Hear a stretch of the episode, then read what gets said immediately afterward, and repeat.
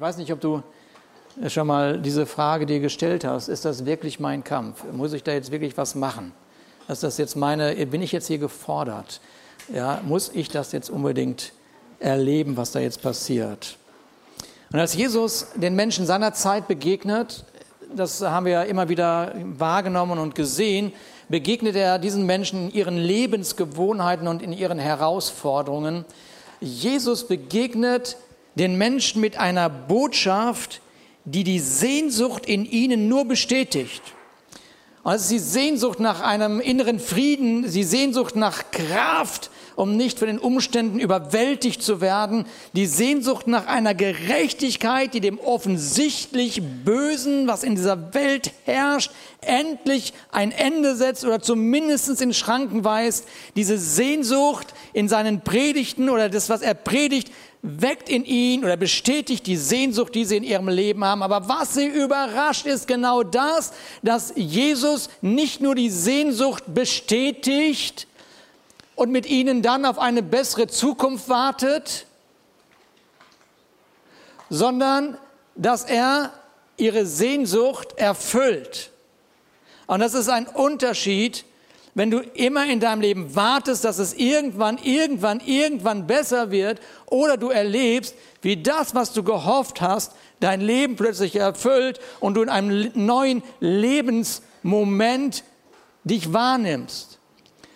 Und natürlich stellen sie ihm die Fragen, wie kann das denn sein, dass Heilung in deinem Leben genauso möglich ist und genauso selbstverständlich ist wie die Stillung eines Sturms? Was ist denn los mit dir? Und er, seine Antwort ist, das ist das Reich Gottes. Das ist einfach das Reich Gottes. Das ist euch verloren gegangen. Deswegen bin ich gekommen, um euch ein Stück weit zu zeigen, was das Reich Gottes ist. Das ist das Reich Gottes. Das Reich Gottes ist Friede, Freude und Gerechtigkeit. Und eines Tages, eines Tages trifft Petrus auf Jesus und die Umstände um Petrus sind wie bei so vielen seiner Zeiten noch heute bei Menschen zum Verzweifeln. Gearbeitet und gearbeitet und im Grunde genommen bleibt nichts übrig. Und heute hört man immer wieder Menschen sagen, ja, Hauptsache, wir bleiben gesund. Aber das haben die früher auch schon gesagt. Das ist nämlich ein menschliches Problem, dass man eben aus seiner Leistung abhängig, von seiner Leistung abhängig ist und hofft, dass es irgendwie einigermaßen gut geht. So, Hauptsache, wir bleiben gesund. Jesus tritt in sein Leben und diese Begegnung wird zum Gamechanger. Seiner Verzweiflung wird begegnet und er kann sogar denen geben, denen es genauso gegangen war wie ihm selber. Und ich wäre so gerne dabei geblieben. Ge ge genau, geblieben, genau. Ich wäre so gerne dabei gewesen. Jetzt muss ich mal gucken, dass ich hier, genau, jetzt bin ich ganz verrutscht, weil ich hier alles durch, nee, das will ich, das will ich. Genau. Ich wäre so gerne dabei gewesen in diesem Moment. Mhm. Ich wäre so gerne dabei gewesen. Wahrscheinlich kennt ihr die Geschichte. Sie fingen eine solche Menge Fische, Lukas 5, dass ihre Netze zu reißen begannen. Und deshalb winkten sie den Fischern im anderen Boot, sie sollten kommen und mit anpacken. Zusammen füllten sie die beiden Boote, bis diese schließlich so voll waren, dass sie zu sinken drohten einen kleinen Moment Pause ist nötig. Das war ein bisschen Staunen.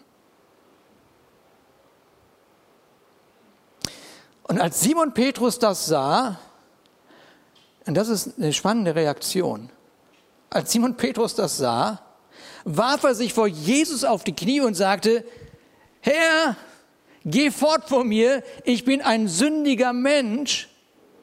Und dann geht es weiter, denn ihm und allen, die bei ihm im Boot waren, war so der Schreck in die Glieder gefahren, weil sie solch einen Fang gemacht hatten.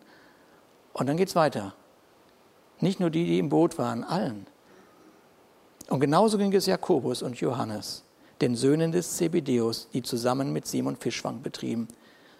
Doch Jesus sagt zu ihm, zu Simon, du brauchst dich nicht zu fürchten. Das, was Petrus erlebt, ist so überwältigend für ihn, so überwältigend für ihn, dass er wahrnimmt, dass das so gar nicht in sein Leben passt. das passt nicht in sein Leben. Die Fülle des Himmels lässt ihn selber irgendwie erbärmlich erscheinen. Die Diskrepanz zwischen Jesus und ihm ist so erschreckend groß. Aber in dem Moment, wo Jesus ihm sagt, dass er sich nicht zu fürchten braucht, begegnet Jesus nicht nur einfach einer Angst, die eine überwältigende Fülle mit sich bringen kann, weil sie einen selber so erbärmlich und arm erscheinen lässt, sondern sagt ihm auch, Simon Petrus, ich bin nicht gekommen, um zu richten, sondern um zu retten. Jesus schaut Petrus an und fragt ihm im Grunde genommen, darf ich deinen Kampf kämpfen? Darf ich deinen Kampf kämpfen? Und das ist die Frage, die dir heute Morgen auch gestellt wird. Darf Jesus deinen Kampf kämpfen? Darf er das? In einer meiner letzten Predigten habe ich unter anderem gesagt, dass unsere Hinwendung zu Gott, ist irgendjemand hier, der sich zu Gott hingewandt hat, irgendwann mal in seinem Leben, ja, schaut mal, das ist doch ein ganz großes Zeugnis, ja. Aber unsere Hinwendung zu Gott hat weniger im Sinn gehabt, mehr über deine Schwächen zu erfahren, als vielmehr wahrzunehmen, dass wir durch den Heiligen Geist erfüllt sind, Gottes Kraft in unserem Leben zu erleben. Okay, ich wiederhole das nochmal. In dem Moment, wo du dein Leben Jesus Christus anvertraut hast, ging es nicht darum, mehr und mehr zu erfahren, wie schwach du bist sondern mehr und mehr zu erfahren, dass der Geist Gottes in ihr Wohnung gemacht hat und eine Kraft ist, die dir zu, zur Verfügung steht für dein Leben. Und das Alte und das Neue Testament beschreiben immer wieder, wie, wie Gott das, was der Feind versucht, gegen uns zu verwenden, regelrecht auf den Kopf stellt, um es dann, und es dann letztendlich für dein Leben zum Besten dienen muss. Im Gegenteil, Umstände, die noch so ärgerlich oder zerstörerisch sein können, verleihen unserem Leben plötzlich Sinn. Denn was ist denn der Sinn des Lebens? Oder was ist denn das, was Petrus so schmerzlich vermisst in seinem Leben? Dass der Vater des Lebens sich durch dein Leben einer verlorenen Welt in seiner Fülle zeigen kann. Das ist der Sinn des Lebens. Das ist das, was Petrus erlebt. Er wird überwältigt von der Fülle und merkt, das ist das, was ich brauche. Das ist das. Das ist das, was ich brauche. Das ist Gott. Dass der Vater allen Lebens sich durch dein Leben einer verlorenen Welt in seiner Fülle zeigen kann. Lass uns aufhören, Religion zu sein. Lass uns die Fülle des Himmels in unsere Welt tragen. Dass der Vater des Lebens sich durch dein Leben einer verlorenen Welt zeigt. Dass der Vater des Lebens sich durch dein Leben, in deinem Single-Dasein, in deiner Ehe, in deiner Erziehung, in deinen Finanzen, in deinen Heimlichtuereien, die dir ein schlechtes Gewissen machen, in seiner Fülle zeigen kann. Das, das ist es. Und Jesaja sagt genau das voraus. Er sagt, er, er, er sagt voraus, ähm, dass in der Zukunft, und er spricht von Jesus, dass es in Jesus einen erstaunlichen Austausch geben wird. Kopfschmuck statt Asche, Freudenöl statt Trauer, schöne Kleider statt eines betrübten Geistes. Ah, ah ja, ich wollte schon immer shoppen gehen. Ja. Friede, Freude, Gerechtigkeit. Friede, Freude, Gerechtigkeit. Kopfschmuck statt, Freudenöl statt, schöne Kleider eines betrübten Geistes. Darf ich deinen Kampf kämpfen?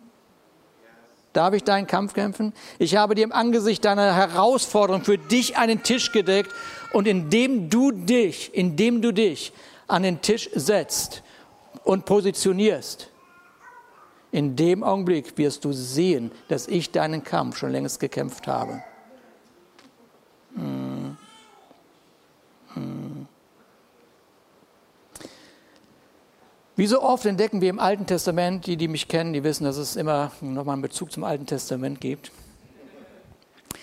entdecken wir im Alten Testament eine Geschichte, welche Rolle Gott in unseren alltäglichen Herausforderungen, Kämpfen einnehmen möchte.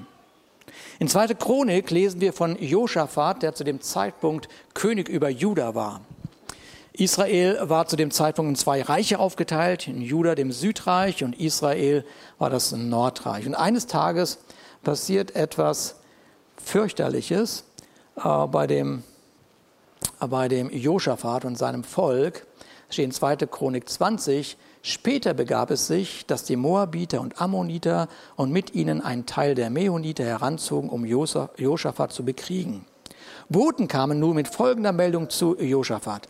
Ein großer Heerhaufe rückt von jenseits des Toten Meeres aus Syrien gegen dich heran und sie stehen schon in Hazezon Tamar, das ist Engedi. Okay, gut. Okay, gut, damit wir das mal so richtig einordnen, was da passiert. Es gibt ja diesen weisen Rat, seine Kämpfe, seine Kämpfe mit Bedacht auszusuchen. Kennt jemand diesen weisen Rat?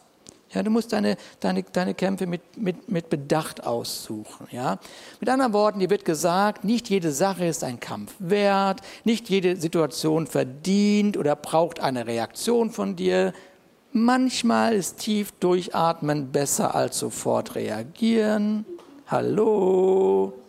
Ja, lohnt sich die Auseinandersetzung wirklich? Hm? Im Nachhinein ist man immer klüger, ne? das war so eine Kleinigkeit, die ich gar nichts machen müssen. Stolper nicht über Kleinigkeiten, vor allen Dingen dann nicht, wenn sie gar nichts mit deinem Leben zu tun haben. Okay, kennen wir all das so? Gut, alles toll. Diese Ratschläge gibt man gerne und schnell weiter, hört sich gut an, aber Josaphat stand vor einer Situation, wo er sich den Kampf nicht mit Bedacht aussuchen konnte. Er liegt noch morgens im Bett und der Bote kommt. Übrigens, drei Feinde stehen vor der Tür.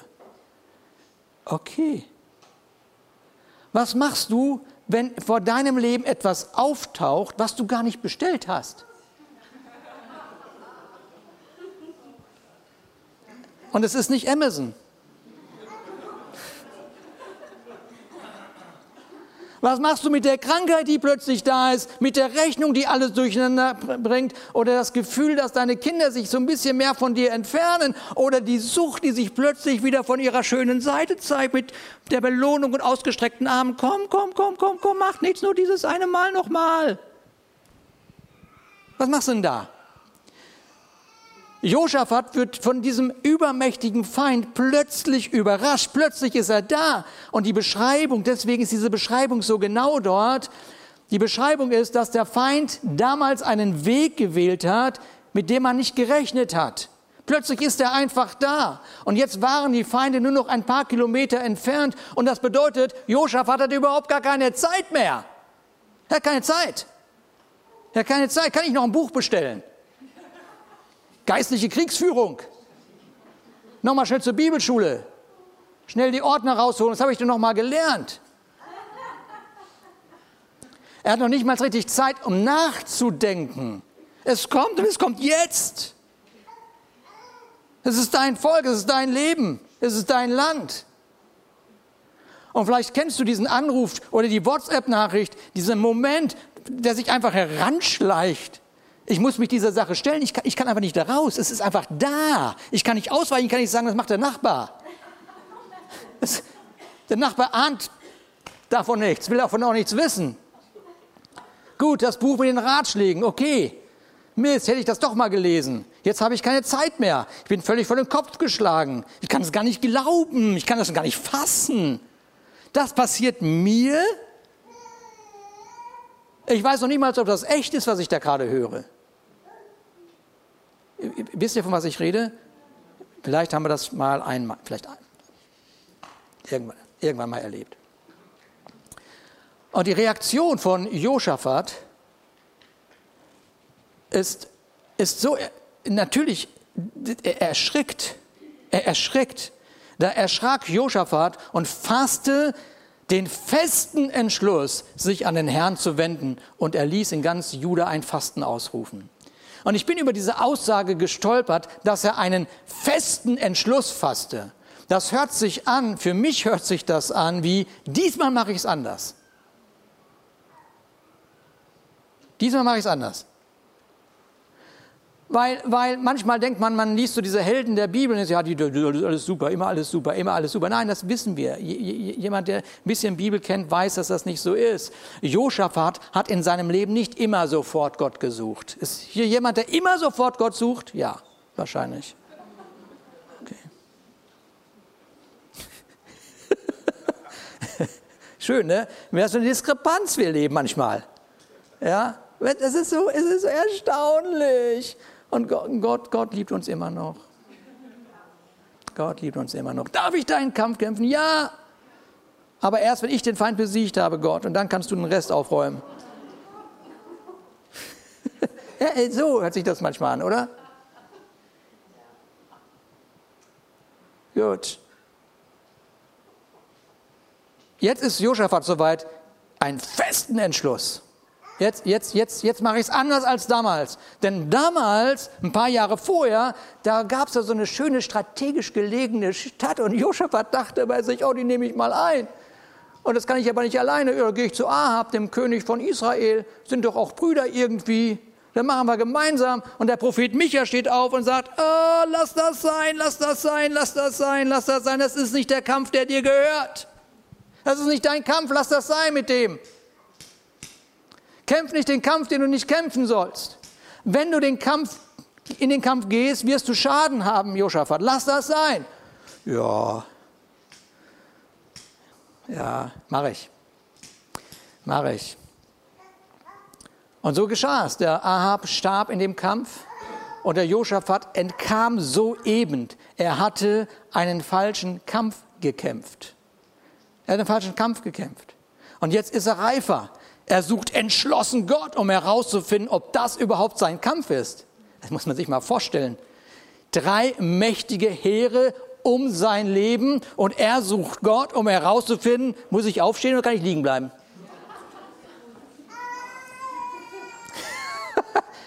muss ich aufstehen oder kann ich liegen bleiben? Ist das mein Kampf oder wem gehört der Kampf?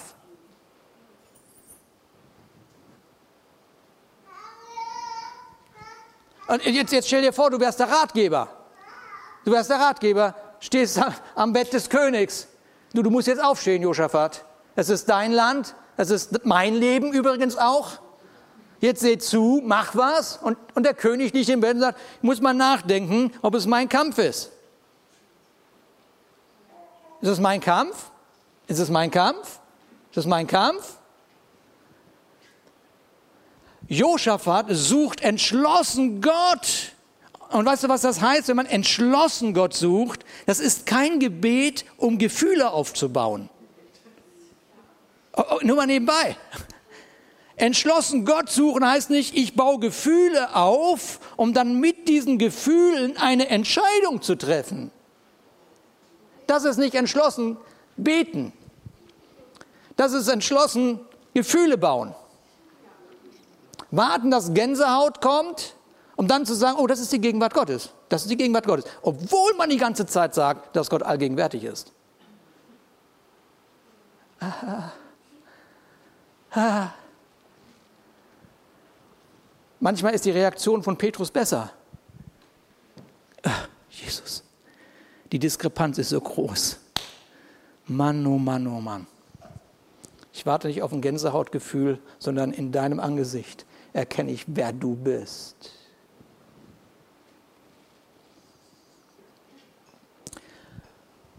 Als Johannes seinen ersten Brief schreibt, wir springen mal kurz ins Neue Testament, weil es so schön ist, und äh, spricht er im Grunde genommen auch von drei Mächten, die unser Leben bestimmen wollen. Interessant manchmal, wie diese, diese Geschichten im Alten Testament was widerspiegelt, was im Neuen Testament dann bestätigt wird. Ne?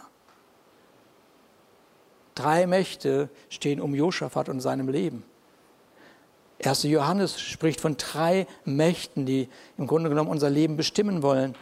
Johannes schreibt von der Welt, die mit ihren Werten eine Kultur lebt, die dem Himmel nicht entspricht.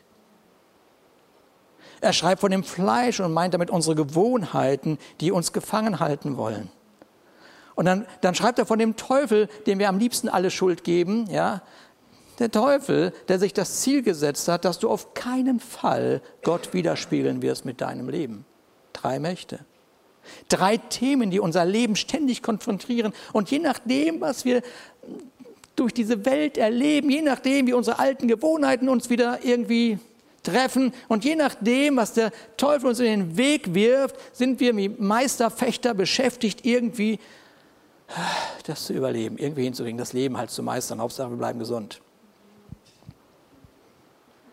Aber jeder Kampf benötigt eine andere Strategie. Ich meine, wieso den Teufel bekämpfen, wenn im Grunde genommen dein Fleisch das Problem ist? Bist du da? Wieso den Teufel bekämpfen, wenn das Fleisch das Problem ist? Und wieso die Welt bekämpfen, wenn in dir so ein Gefühl ist wie, ich will es auch, ich will es eigentlich auch, ich will es eigentlich auch. Kannst du ahnen, wie, wie dein Kampf aussieht? so richtig nett.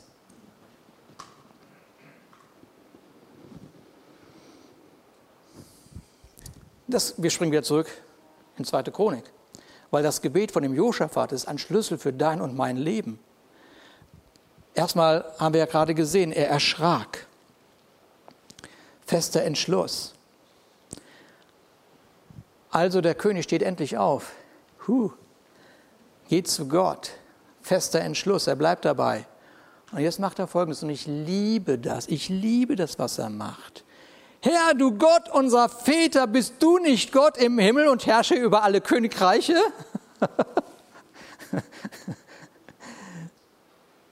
Der ihn geweckt hat, wird nervös. Kannst du das Gebet ein bisschen kürzer fassen? Kannst du einfach Danke sagen, gut ist und ich jetzt um das Problem kümmern? Nein, nein, nein, nein, nein, nein, nein. Ich liebe diesen Moment, weil Josaphat hier bereits seinen Fokus geändert hat. Von dem, was gegen ihn kommt, zu dem, der über allem herrscht. Okay, damit fängt mal alles an. Und er sprach, Herr, du Gott unserer Väter, bist du nicht Gott im Himmel und herrsche über alle Königreiche der Völker? Und in deiner Hand ist Kraft und Macht und es ist niemand, der dir zu widerstehen vermag. Darf ich deinen Kampf kämpfen, Petrus? Darf ich? Ich versuche es aber nochmal alleine mit dem Fischfang. Ich, mache das nochmal alleine. Wenn es dann nicht klappt, dann komme ich ganz bestimmt zu dir, Gott. Aber noch eine Runde muss ich laufen und gegen die Wand laufen. Lass mich noch einmal den Schmerz von Kopfschmerz erleben. Was ist nur los mit dieser Welt? fragte mich die Tage ein Mensch, der nicht an Gott glaubt. Gegen die Wand gelaufen. Ich liebe diesen Moment, weil Josaphat hier bereits seinen Fokus verändert hat. Von dem, was gegen ihn kommt, zu dem, der über ihn herrscht. Und dann geht es weiter.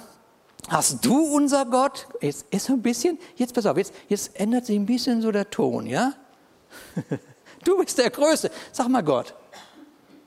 Die Frage ist, ist es mein Kampf oder ist es deiner Gott? Okay, deswegen Hast du, unser Gott, nicht die Bewohner dieses Landes vertrieben vor deinem Volk Israel? Hast es den Nachkommen Abrahams, deines Freundes, deines Freundes Gott, vergiss nicht, gegeben für immer? Und sie wohnten darin und haben dir ein Heiligtum für deinen Namen gebaut und gesagt, wenn Unglück, Schwert, Strafe, Pest oder Hungersnot über uns kommen, werden wir vor diesem Haus und vor dir stehen, denn dein Name ist in diesem Haus und zu dir was? Schreien in unserer Not und du wirst was? Hören und helfen? So Josaphat stellt für sich klar, wenn ich in dem Land lebe, das Gott mir gegeben hat, da muss ich nicht noch einmal dafür kämpfen, lieber Gott. Und vielleicht hat er mehr zu sich gesprochen als zu Gott, denn Gott wusste das schon längst.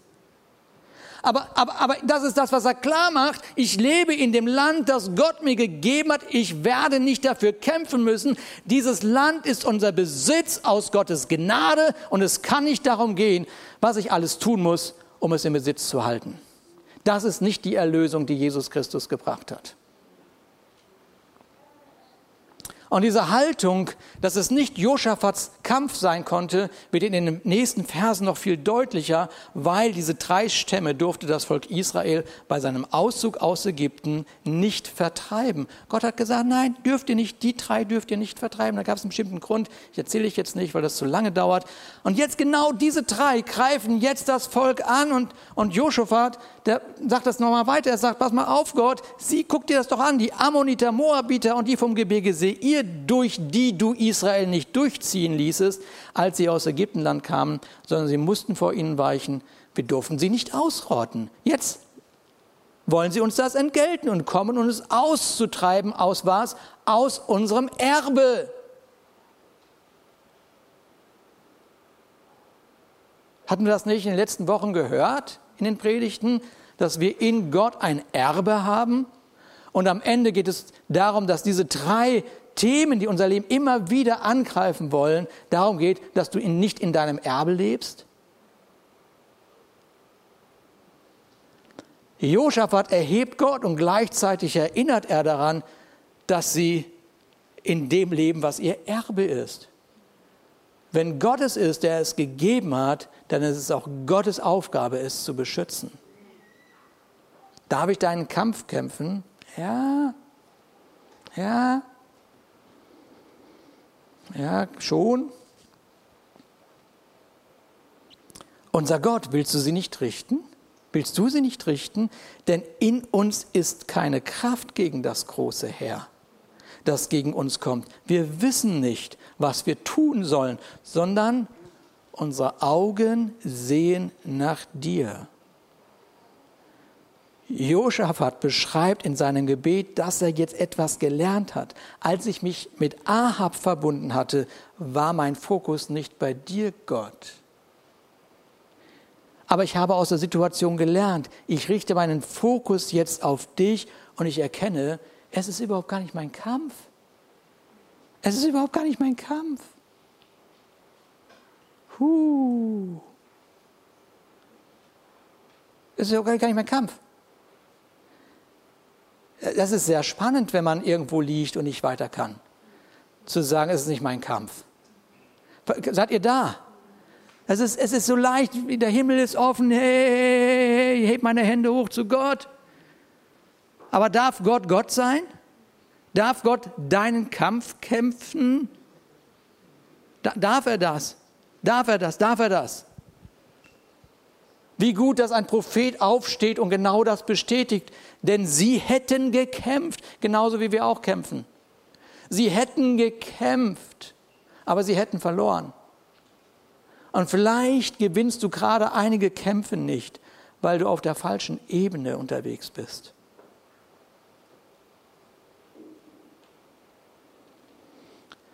Und Jasiel sprach, merkt auf, ganz Juda und ihre Einwohner und ihre Einwohner von Jerusalem und du König Josaphat, so spricht der Herr zu euch. Ihr sollt euch nicht fürchten und nicht verzagen vor diesem großen Herr, denn nicht ihr kämpft, sondern Gott. Ha, ha, ha, ha, Wirklich jetzt? Wer ist jetzt hier krank? Wer, wer, wer, wer, wer, wer spürt das, was passiert in seinem Leben, was nicht okay ist? Morgen sollt ihr gegen sie hinabziehen ah ja, müssen doch was machen. Und siehe, sie kommen von Höhenweg, von Zitz herauf und ihr werdet auf sie treffen. Kann man das vermeiden, lieber Gott? Nein, können wir nicht. Können wir nicht. Ich decke dir einen Tisch im Angesicht der Feinde. Okay? Okay. Aber warum, warum, warum, warum, muss ich, warum muss ich mich da hinsetzen? Ja, damit du siehst. ich möchte, dass du siehst, wer ich bin. Ich möchte, dass du siehst, wer ich bin. Denn nicht ihr werdet kämpfen. Tretet nur hin. Tretet nur hin und seht und steht und seht die Hilfe des Herrn, der mit euch ist, Juda und Jerusalem. Fürchtet euch nicht, verzagt nicht. Morgen zieht ihnen entgegen. Der Herr ist mit euch. Manchmal braucht es mehr Glauben, sich nicht zu wehren. Manchmal braucht es mehr Glauben, Gott einfach Gott sein zu lassen und ihn in deiner Situation der sein zu lassen, der er ist. Kennt jemand Jackie Robinson? Jackie Robinson hat im Trikot der Brooklyn Dodgers Sportgeschichte geschrieben, als er am 15. April 1947 als erster schwarzer Spieler seit 1884 in einem Team der Major Leagues auflief. Erster Schwarzer. Zuvor hatte er in den Negro Leagues aktiv gespielt. Robinson ist damit zu einer Symbolfigur für die Rassenintegration des amerikanischen Profisports und der amerikanischen Gesellschaft geworden.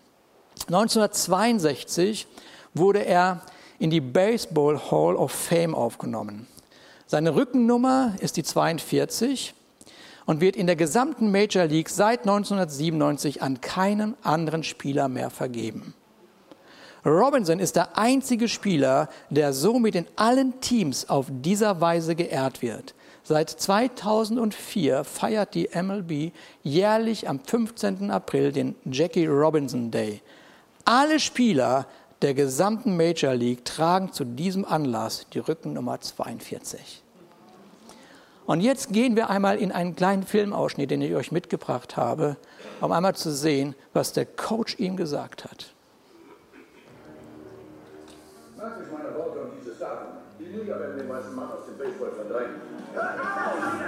Das ist nicht das Amerika, das ich kenne, verstanden? Wenn die dich kennen würden, würden sie sich schämen. Wenn Robinson uns helfen kann zu gewinnen, dann wird er schon sehr bald in genau dieser Mannschaft spielen. Du gehörst nicht hierher. Das wirst du auch nie. Runter vom Spielfeld. Die Brooklyn Dodgers werden unsere Lebensweise nicht ändern. Die machen mich fertig. Sie sind hier nicht der Einzige, für den etwas auf dem Spiel steht. Sie wollen einen Spieler, der nicht die Courage hat, sich zu wehren? Nein. Ich will einen Spieler, der die Courage hat, sich gerade nicht zu wehren. Geben Sie mir ein Trikot. Geben Sie mir eine Nummer auf meinem Rücken. Ich gebe die Courage.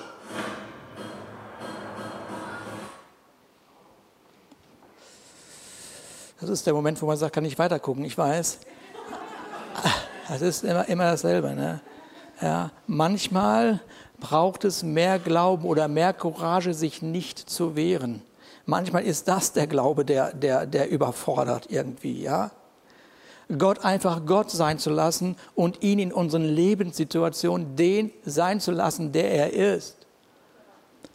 Und ob es sein Kampf ist oder dein Kampf geworden ist, zeigt sich schlicht und ergreifend an deinem Stresspegel.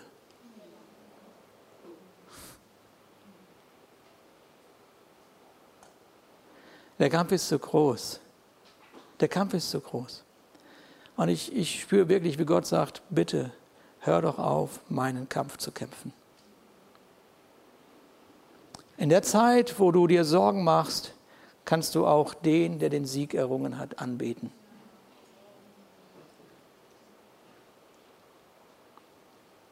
Und Jesus fragt dich, darf ich deinen Kampf kämpfen? Ja schon, aber was mache ich mit dem Teufel? Jesus sagt uns durch den Hebräerbrief folgendes, und ich habe das ein bisschen übersetzt für uns, damit es ein bisschen klarer wird. Weil ihr nun Kinder aus Fleisch und Blut seid, bin auch ich ein Mensch von Fleisch und Blut geworden. Und so konnte ich durch meinen Tod den Teufel entmachten, der die Macht über den Tod hatte. Ich bin auferstanden und lebe, so auch ihr. Okay, okay, Teufel ist also besiegt. Okay. Ja, was mache ich denn mit meiner, mit meiner alten Natur, mit meinen alten Gewohnheiten? Was mache ich denn damit? Gleiche Kapitel, gleicher Brief. Ich bin euch in jeder Hinsicht gleich geworden, um euch ein barmherziger und treuer hoher Priester sein zu können. Ich habe jegliche Schuld gesühnt. Ich habe sie in eurem Leben ausgetauscht mit meinem Leben. Und weil ich selber gelitten habe unter all den Versuchungen, kann ich euch in euren Versuchungen helfen. Ah. Okay, was bleibt mir jetzt noch ein bisschen? Was kann ich jetzt noch? Wo kann ich noch jammern? Äh, also Teufel kann ich jetzt gar nicht mehr kommen, der ist jetzt besiegt, okay. Alte Gewohnheiten, ich habe also immer Hilfe, okay. Da gibt es einen Austausch, okay. Okay, was habe ich denn jetzt noch zu kämpfen in meinem Leben? Ah, Gott, die böse Welt. Da ist die Welt, die so blöd ist. Okay, sagt Jesus, kein Problem, ich habe euch das alles gesagt. Ich habe euch das alles gesagt, dass ich den Teufel besiegt habe, dass ich eure Versuchungen getragen habe, dass es mein Kampf ist. Ich habe euch das gesagt, damit ihr in mir Frieden habt. In der Welt werdet ihr hart bedrängt, doch ihr braucht euch nicht zu fürchten. Ich habe die Welt, was? Besiegt oder überwunden. Ja, und jetzt?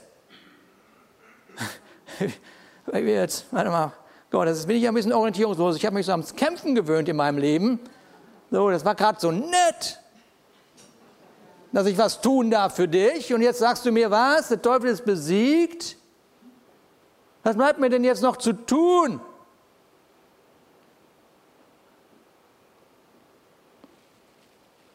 Hm. Ist irgendjemand da? Was? Wir sind so, wir Christen müssen doch kämpfen, ne? Wir müssen doch was tun, wir müssen doch aufstehen, wir müssen, wir müssen ja, ja, ne?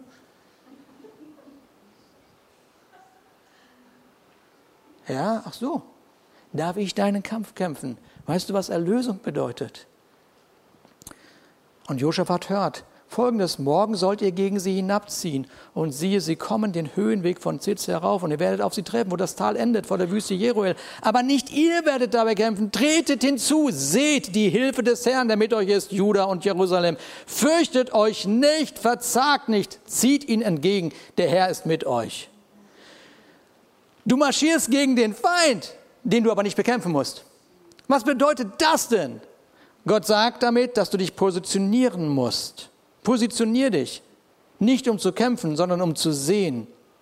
Vielleicht weißt du ja, was Juda bedeutet. Juda bedeutet Lobpreis. Gott kämpft für Juda oder Gott kämpft für die Anbeter. Hey. Sehe ich hier Anbeter heute Morgen? Du bist sein Freund, du, du, bekommst seine Hilfe, du bekommst seine Stärke, seine Wunder, seine Weisheit, seine Versorgung, seine Engel eilen dir entgegen mit der nötigen Hilfe. Was dir bleibt, ist einzig und allein der Lobpreis. Der Lobpreis. Der Lobpreis. Aber bitte nicht so laut. Mach ihn leise, aber tu ihn.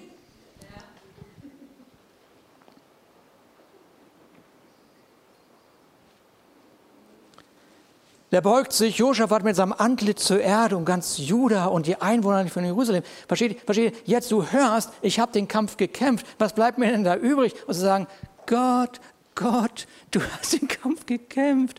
Du, ist in Ordnung. Ist okay. wirklich jetzt? Wirk, wirk, wirklich? Muss ich jetzt die Hände hochheben? Unter Diskussion in dem mit den frommen Menschen auf dieser Erde, hoch, Hände hoch, hinten, vorne, hinten, was weiß ich. Aber wenn du siehst, dass der Feind bekämpft wird und dann hebst du automatisch die Hände, da kannst du gar nicht anders, dann, dann bist du sowieso, da bist du sowieso, das ist.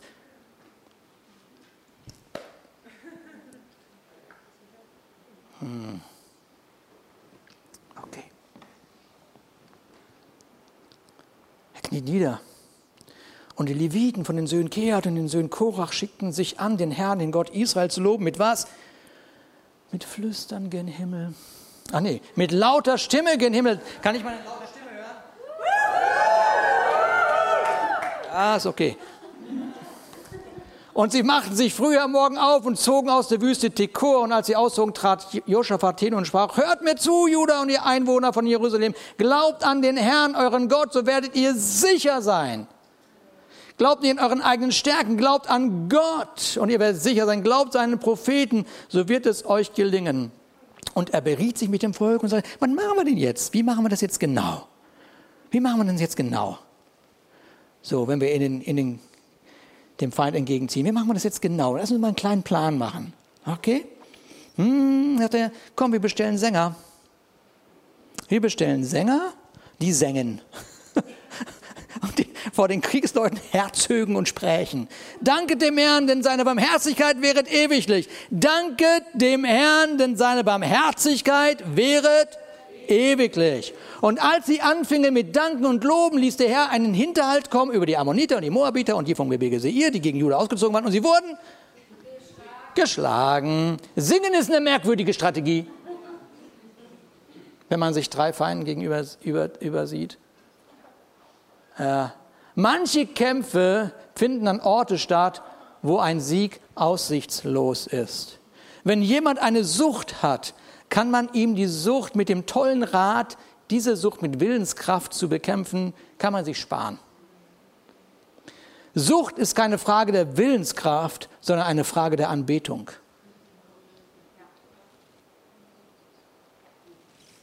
Ja, ja. Etwas in dem Leben eines Süchtigen hat begonnen, die Bedürfnisse zu befriedigen, die nur Gott allein erfüllen kann. Deswegen ist Sucht eine Frage von Anbetung. Und es ist egal, ob es Alkohol, Pornografie, übermäßiges Ausgeben, übermäßiges Essen ist. Völlig egal. Die Lösung ist nicht die eigene Kraft, der eigene Wille. Die Lösung ist die richtige Anbetung. Und Anbetung bedeutet, ich habe den Fokus. Ich habe den Fokus auf den Sieg den Jesus für mich errungen hat. Und wenn du das Gesetz durch deine eigene Kraft erfüllen möchtest und nicht zulässt, dass die Kraft Gottes durch dich fließt und der Heilige Geist dich lenkt, wirst du weiter Schlachten verlieren. Du wirst weiter Schlachten verlieren, weil du auf der falschen Ebene kämpfst. Du kämpfst auf der falschen Ebene. Dein Kampf ist nicht der Kampf gegen den Feind, gegen deine alte Natur, noch gegen diese Welt. Das ist nicht dein Kampf. Im Lobpreis singen wir hier immer wieder, wenn ich kämpfe, dann wo? Auf meinen Knien. Ist es wirklich mein Kampf? Nein, es ist deine Haltung zu dem Sieg, den Jesus Christus für dich errungen hat. Das ist es. Das ist es. Und jetzt stehen wir einmal gemeinsam auf und wir, wir, wir, wir haben diesen Josaphat vor Augen. Haben, du hast dein eigenes Leben vor Augen. Am besten hast du dein eigenes Leben vor Augen. Aber du kannst auch Josaphat sehen vor dir, wie er sagt, okay, pass auf, wir bestellen jetzt Sänger. Weil wir sind ergriffen von der Furcht des Herrn. Weil der Sieg des Herrn ist fürcht, zu fürchten. Und wie, wie, was auch immer dein, das in deinem Leben gerade ist, ja, okay. Josaphat hatte seine Themen. Josaphat hatte seine Themen. Das haben wir jetzt begriffen. Ich bin da so schnell durchgerannt. Ich hoffe, dass es irgendwie angekommen ist.